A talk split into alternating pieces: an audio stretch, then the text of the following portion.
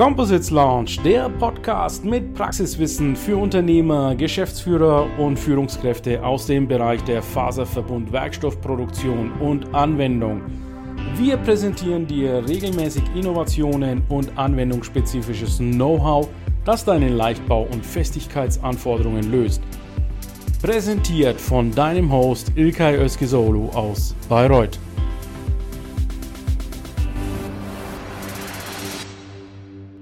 Einen wunderschönen guten Nachmittag, liebe LinkedIn-Community und Composites-Begeisterte.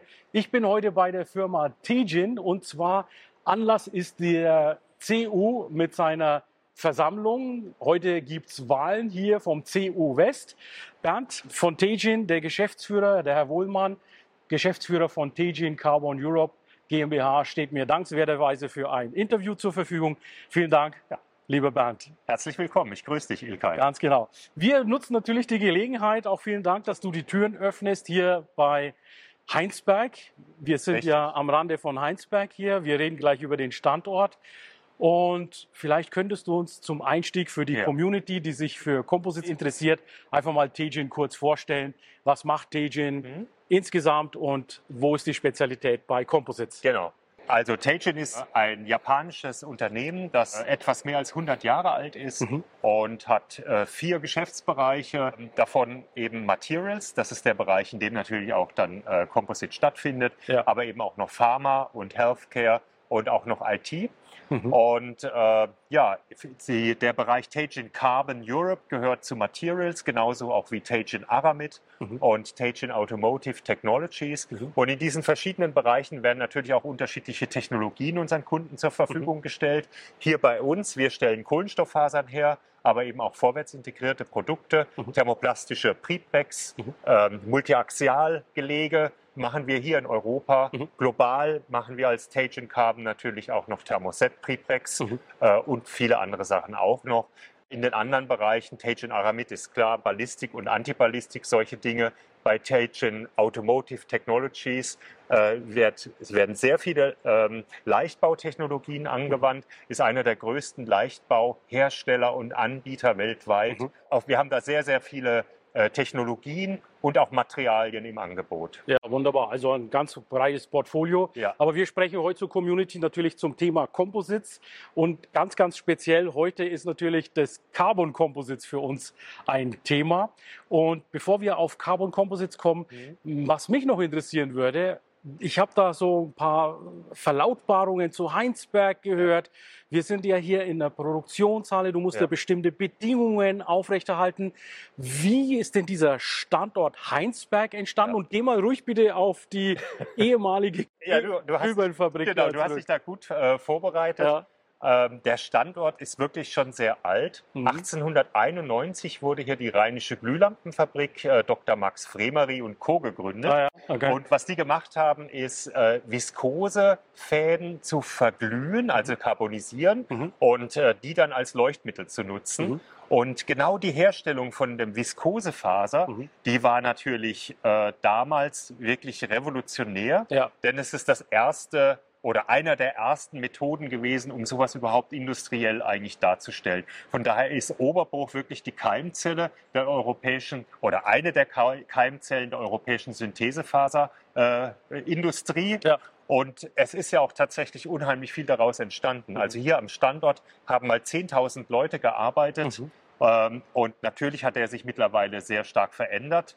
Aber äh, wir sind hier als Kohlenstofffaserhersteller nach wie vor hier. Wir stellen hier auf vier Linien Kohlenstofffasern her mhm. und eben auch die äh, vorwärts integrierten ja. Produkte. Man sieht ja, wenn man dann auf Feuerwerk auch zufährt, ja. äh, das ist ein kompletter Industriepark, der Richtig. hier am Entstehen ist. Ich vermute, es ist jetzt nicht nur Tegin, das so expandiert, aber es sind ja viele, viele Gebäude auch hier im Bau. Also ja, Heinsberg genau. ist wirklich am explodieren fast, ja. kann man sagen. Ja, also ein richtiges Boomtown, Industrie-Boomtown. Wie, wie kommt das, dass Heinsberg so, so expandiert? Also diese Frage äh, werde ich tatsächlich oft gestellt. Mhm. Und ich finde, das, was eigentlich unser größtes Kapital ist, sind wirklich unsere hochmotivierten und sehr gut äh, ausgebildeten Mitarbeiter. Ja. Es macht einfach Spaß, mit ihnen unsere Firma zu betreiben. Ja. Und man sieht es ja auch daran, dass wir hier immer wieder neue und auch innovative Lösungen finden mhm. und die wir natürlich auch gerne unseren Kunden anbieten. Wunderbar. Also Talente, wir haben dann die, die, die Historie, die Ressourcen, genau. die daraus entstanden sind, sogar bis weit zurück, bis die Erfindung der Glühlampe eben in, in Deutschland und weltweit geschehen ist. Also das, äh, das sind die Standortvorteile von Heinsberg. Ich, ich gucke immer so diese Path Dependency, gibt es ja bei diesen Unternehmen immer. Woher mhm. kommt so ein Unternehmen? Wie ist es entstanden? Ja. Ich war mal zum Beispiel beim Textilhersteller, der hatte mit Pappen und Papiere begonnen. Ja. Und zwar im Fichtelgebirge. Was brauchst du für Pappe und Papier? Du brauchst Holz und du brauchst ja. Wasser. Also wir sind am Rande des Fichtelgebirgs und dann haben wir den, den Main, den mhm. weißen Main und da läuft eben viel Wasser. Und das finde ich immer gigantisch, wie solche Unternehmen damals im Startup entstanden sind. Genau. Deswegen meine Rückfrage, weil mich einfach das sehr stark erinnert hat an diese Zeiten. Gut, dann lass uns mal kurz zu deinen Produkten kommen. Ja. Bernd, dann kommen wir mal zu den technischen Lösungen, die Tegin hier am Standort Heinsberg, das so traditionsreich ist, produziert.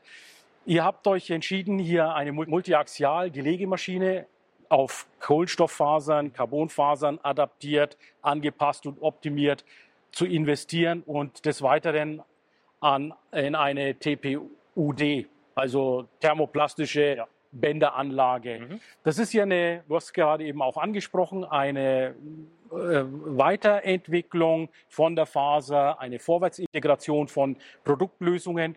Wie kam das? Wie ist das entstanden, ja. dass ihr euch entschieden habt, ihr macht da eine Vorwärtsintegration? Ja. Also die Idee, die wir hatten, war, äh, die, mit der Mehrwertschöpfung nach vorne zu gehen und ja. deshalb auch äh, vorwärtsintegrierte Produkte zu entwickeln.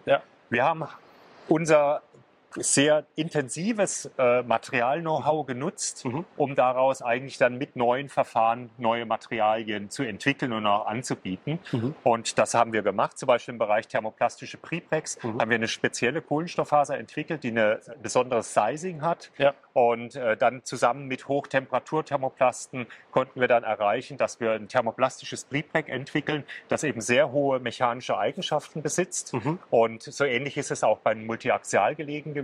Auch hier haben wir aufgrund unseres Verständnisses mhm. über das, was im Composite äh, bei Belastungen passiert, das Material optimiert ja. und äh, das die, Multi, oder die Multiaxialgelege Composites auf ein Niveau gebracht, das halt eigentlich wirklich vergleichbar ist mit Preprex. Mhm. Und mit diesen neuen Lösungen versuchen wir natürlich dann auch äh, unsere Kunden zu überzeugen. Dann komme ich äh, kurz zu mal einer Frage, wenn wir jetzt die Kunden als kundenorientiertes Unternehmen in des, ins Zentrum zu stellen, dann ist meine Frage, Bernd, an dich, ja. was schätzen die Kunden an der Zusammenarbeit mit Teijin Carbon ja. Europe?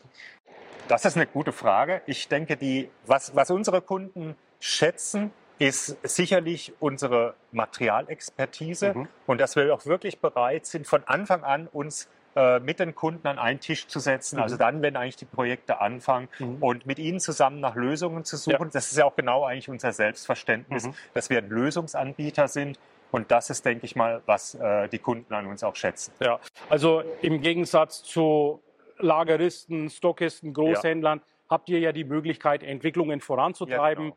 entsprechend individuelle Spezifikationen ja. auch auszustellen und gemeinsam mit dem Kunden zu erarbeiten. Genau. Das ist bei euch dieses individualisierte Vorgehen. Wir haben halt den großen Vorteil, dass wir äh, bei der Kohlenstofffaser anfangen. Mhm. Und wir können eben dann wirklich mit einem breiten, mit einer breiten Toolbox ja, ja. dann Lösungen finden, also gemeinsam mit, mit unseren Kunden. Ja. Und das ist schon das, glaube ich, was, äh, was an uns geschätzt wird. Absolut kann ich ja auch aus meiner eigenen Erfahrung bestätigen, wenn man mit den Kunden in der Aerospace zusammensitzt, ja, wenn jetzt äh, hier Bauteile, Entwickler, Konstrukteure und Forschende zuschauen, dann ja. ist es natürlich so, dass Projektingenieure es mögen, im Gespräch, im ja, Dialog einfach die Möglichkeiten mal zu kennen. Denn wir müssen ja sehen, dass Faserverbundwerkstoffe schon ein spezielles Thema ist. Was jetzt der allgemeine Konstrukteur vielleicht in seinem Studio und in, seine, äh, in seiner Erfahrung noch nicht ganz umreißt. Also von daher müssen wir sicherlich auch mal ihn vielleicht von den Basics her abholen, aber dann ja. eben in die verschiedenen Anwendungsmöglichkeiten rangehen. Und wie du schon sagst, Stagen hat jetzt unheimlich viele unterschiedliche Bereiche. Ja, ich könnte mir vorstellen, dass man auch mal Carbon mit Aramid ja, klar. legen kann. Natürlich. Ja, ohne jetzt mal ein Floh ins Ohr zu setzen. Nee, aber, aber das, das warum nicht? Ja, richtig, ja. genau. Also die Eigenschaften, die kann man schon auch so interessant kombinieren. Ja. Also kann, das ist äh, absolut denkbar. Absolut denkbar. Und so, so diskutieren wir dann auch genau. mit unseren Kunden. Und, und, das geht einfach nur im Dialog. Richtig. Ja. Äh, das geht nur gemeinsam, wenn man am Bildschirm, an der Zeichnung ja. sitzt, am Bauteil und vom Bauteil zurück auf das Rohmaterial geht. Dann ist es natürlich auch was Innovatives. Ja? Wenn wir zum Beispiel Carbonfasern und Aramidfasern als Hybriden, hybrides textile Gelege sehen, ist das ja schon sehr innovativ. Wie wird Innovation bei euch betrieben bei Tegen? Gibt es da ein Innovationsmanagement? Innovation, das weiß wahrscheinlich jeder, hat immer was mit Erfindung zu tun, aber eben auch mit Umsetzung. Ja, genau. Das sind eigentlich so die, die, die Kernpunkte. Und in, innerhalb von Tegen haben wir dadurch, dass wir so global aufgestellt sind, natürlich die Möglichkeit, mit unseren Entwicklungszentren, mhm. mit den globalen äh, Entwicklungs- äh, Einrichtungen auch zu Wechselwirkungen, auch mit unseren Kunden zu mhm. wechselwirken. Und das ist natürlich wirklich ein großer Vorteil. Also innerhalb unseres Konzerns haben wir 24 äh, Entwicklungszentren ja. Überall auf der Welt, in den mhm. verschiedensten Regionen. Ja. Wir haben jetzt vor kurzem äh, in den Niederlanden äh, das ESTIC gegründet. Mhm. Das ist also ein Technologie Innovation Center, mhm. das sich speziell auf Sustainability, also auf Nachhaltigkeit konzentriert. Mhm. Und genau da werden dann spannende Lösungen äh, entwickelt die wir brauchen für die Transformation, für den grünen, äh, für den Green Deal, aber eben auch äh, Lösungen zum Beispiel für die Wasserstoffwirtschaft und so weiter. Also das ist äh, wirklich genau das Richtige, dass wir, dass wir in so ein äh, Zentrum investiert haben. Ja. Das bereichert uns auch sehr, sehr stark. Nach wie vor ist Nachhaltigkeit bzw. Circular Economy, ja. Kreislaufwirtschaft, liebe Community, ein spannendes Thema, das jeden von euch beschäftigt derzeit. Es gibt auch öffentlichen Druck, muss man ganz klar ja. sagen, aufgrund der Situation, in der wir uns in der Makroökonomie derzeit befinden. Also sind wir beim Stichwort Nachhaltigkeit angelangt. Ja. Und meine Frage, Bernd, an dich ist, welche Rolle spielt Nachhaltigkeit bei dir? Wie wird das bei euch das Ganze umgesetzt? Der Composites Launch Podcast gefällt dir? Dann empfehle diesen bitte weiter. Du willst noch mehr Tipps zu Composites oder Sichtbarkeit in LinkedIn? Vernetze dich mit Ilkay Özki Solo auf LinkedIn und trete der exklusiven LinkedIn-Gruppe Composites Launch bei. Dort wirst du dich mit Gleichgesinnten über die neuesten Technologietrends austauschen. Tschüss und auf Wiedersehen!